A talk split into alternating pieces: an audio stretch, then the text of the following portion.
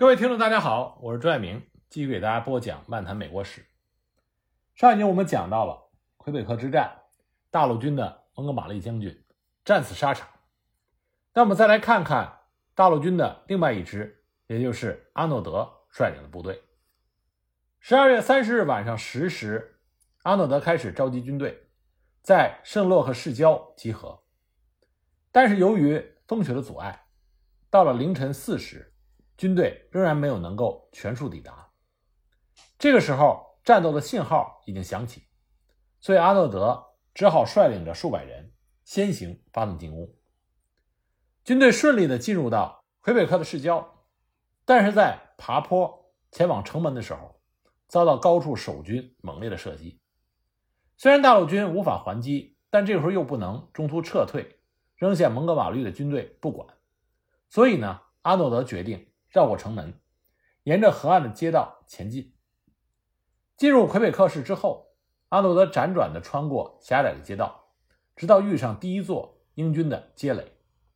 在别无选择之下，阿诺德下令全军冲锋，但随即他就被子弹击中了膝盖，倒地。大陆军占据街垒之后，受伤的阿诺德只好把指挥权交给了丹尼尔·摩根。接过指挥权之后，摩根就停下了部队，稍微休整。大陆军在冲过城门之后，大多数人已经负伤，又因为街道的狭窄而迷路走散，连轻型火炮都已经丢失，火枪的弹药又因为风雪的潮湿而陆续失灵。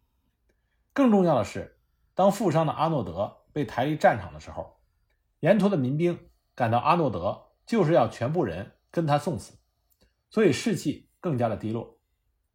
那么就在这一小段关键的时间，英国的援军到达了。早在凌晨时分，麦克林就曾经派一队加拿大的民兵增援钻石冷堡。这个部队抵达钻石冷堡的时候，发现该处根本不需要援军，所以他们又赶到了中央的圣路易斯门以及西北面的圣约翰门。但是各处都只听到枪声，不见战斗，所以呢，这股部队。又转到了北面的皇宫门巡视。另一方面呢，卡尔顿从麦克林那里得悉皇宫门有战事之后，又派出了两百名苏格兰步兵前往增援。这些步兵刚好是在摩根停下的时候到达，就填补了第二座街垒各处的空缺，并且配置了轻型火炮开火。整备之后，摩根向第二座街垒冲锋。大陆军多次尝试在街垒架起木梯，不果，又遭到了英军迎头的痛击。更有甚者，其中一张木梯竟然反遭英国的守军给夺去了。英军把木梯架设在街垒侧面的平房，然后爬上房内，从高处向大陆军射击，使得大陆军死伤加剧。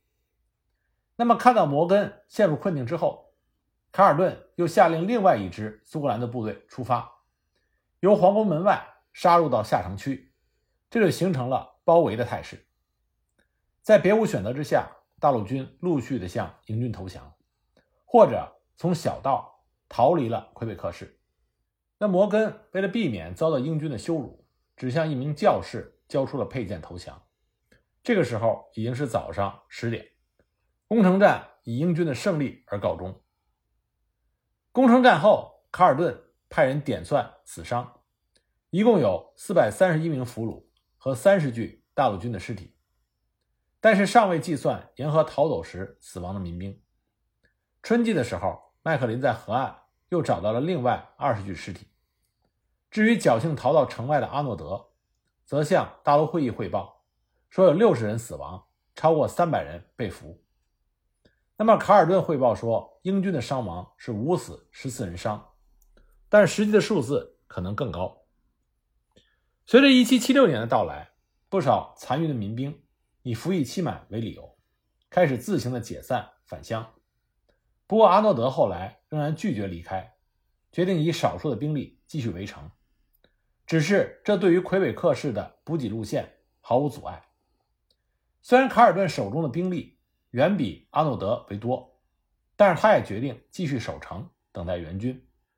一七七六年一月到三月期间，受伤的阿诺德曾经继续向后方要求增援，派人到郊区招募民兵，以及要求任命另外一位将军接替他的指挥。三月三十一日，阿诺德因为坠马再次受伤，终于获准到蒙特利尔养伤，由汤马士准将接替。那汤马士接掌指挥之后，发现围城战已经不能继续下去了，大陆军不但是士气低落，而且饱受。天花这些疾病的威胁。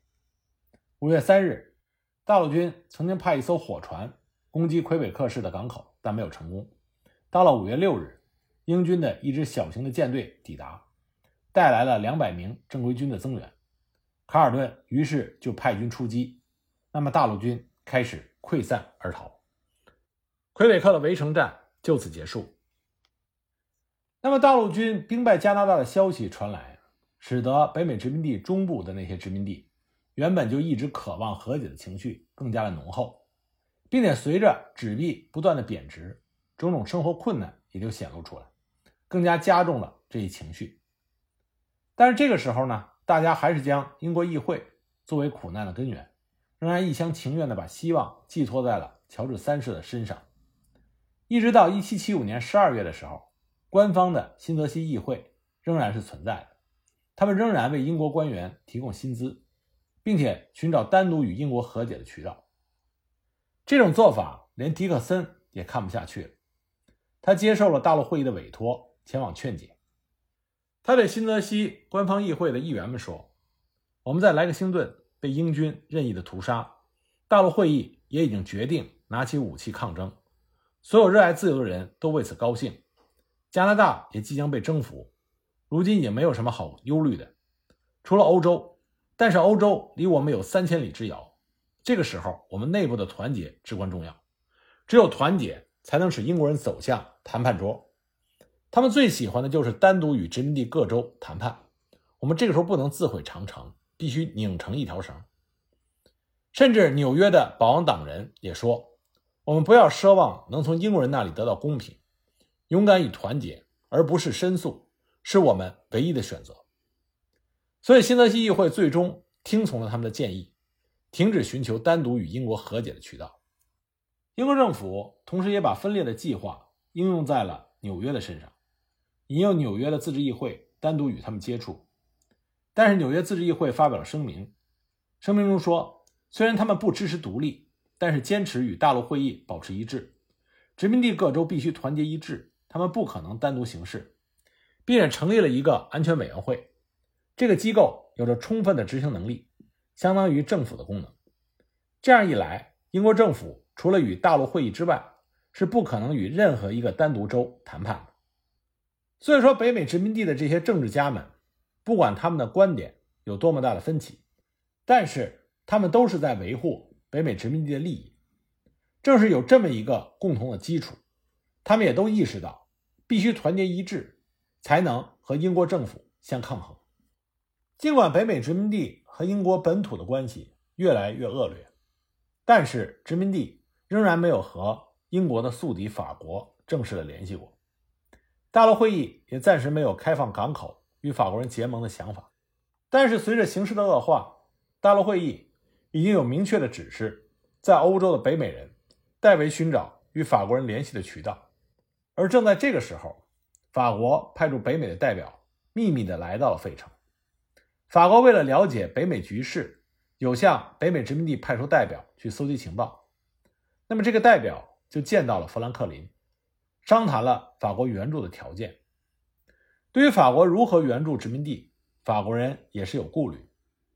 这个代表对富兰克林说：“你们先拿出方案，我回去汇报，相信法国会以公平合理的条件与你们合作。”这位代表回到巴黎之后，向法国的内阁汇报了所见所闻，准确地反映了北美的真实情况。他说：“他们还在犹豫，乔治三世对殖民地还没有可恶到让他们独立。只有他们更多的房屋被烧毁，更多的城镇被摧毁，他们才会痛彻醒悟。但是他们已经安排派出船只前往法国购买枪支弹药。”这位密使也向法国的内阁建议。向北美提供援助，这完全符合法国的利益。那么这个建议就引起了国王路易十六的关注。不过，殖民地与法国之间是否结盟，对于法国或者北美殖民地来说，都是一个复杂的问题。殖民地这个时候最需要的是武器、弹药和兵源。那武器、弹药只能从国外获得，而征召足够的兵源也是困难重重。即使在新英格兰，征兵的工作的进展也不大，因为这里的人们保家卫国的意识很强，但是离开家乡出外战斗，这并不是他们想要的。而且不断贬值的纸币，甚至这些贬值的纸币无法准时发放。这都影响了人们参军的热情。大陆会议对这些问题迟迟的无法解决，这些都在大陆军中产生了负面的影响，也加剧了军中的不满。华盛顿当时就抱怨说：“新英格兰人的爱国情操被斤斤计较的小利所磨损。”康涅狄格的士兵们十二月就到期了，他们坚决要回家，甚至延迟十天的小要求都不接受。华盛顿认为这种行为是逃兵的行为，可他得到的回答却是：大家拼死抗争的就是为了遵守合约，不受压迫的自由。如果合约都不遵守，那么这种抗争又有何用？不过，这些人还是受到沿途的父老乡亲和家人的谴责，不少人又回到了军队。关于美国独立战争初期清教徒美军兵役期满之后纷纷回家的这个事情，有很多的争议。到底谁应该负责？实际上，这个责任大家都有。清教徒士兵、华盛顿、大陆会议、马萨诸塞的安全委员会都具有不小的责任。但这只能说明，美国独立战争的爆发，并不是一个筹划已久的预谋，而是自发的对于压迫的一种抗争。所以在初期就显现出这种缺乏计划的混乱。那么，能不能根据形势来自我调整、更正错误，就决定了北美殖民地的人们能不能把自己的命运掌握在自己的手中。就在北方大陆军和英军的战事逐渐升级的同时，南方终于爆发了第一次战斗。这次战斗发生在弗吉尼亚的一个海边小镇，叫做汉普顿。关于这场战斗。在美国历史里讲的并不多，为什么呢？是因为汉普顿战斗，它的导火索，并不是因为北美殖民地的独立，而是因为黑奴的解放问题。而且呢，要解放奴隶的是英国一方，不想让奴隶被解放的是弗吉尼亚一方。我们之前已经讲过，弗吉尼亚州的州长丹莫尔，他在1775年的6月已经跑到了。英国皇家海军的军舰上，然后呢，他就指挥着英国皇家海军在弗吉尼亚沿岸进行各种威胁和骚扰。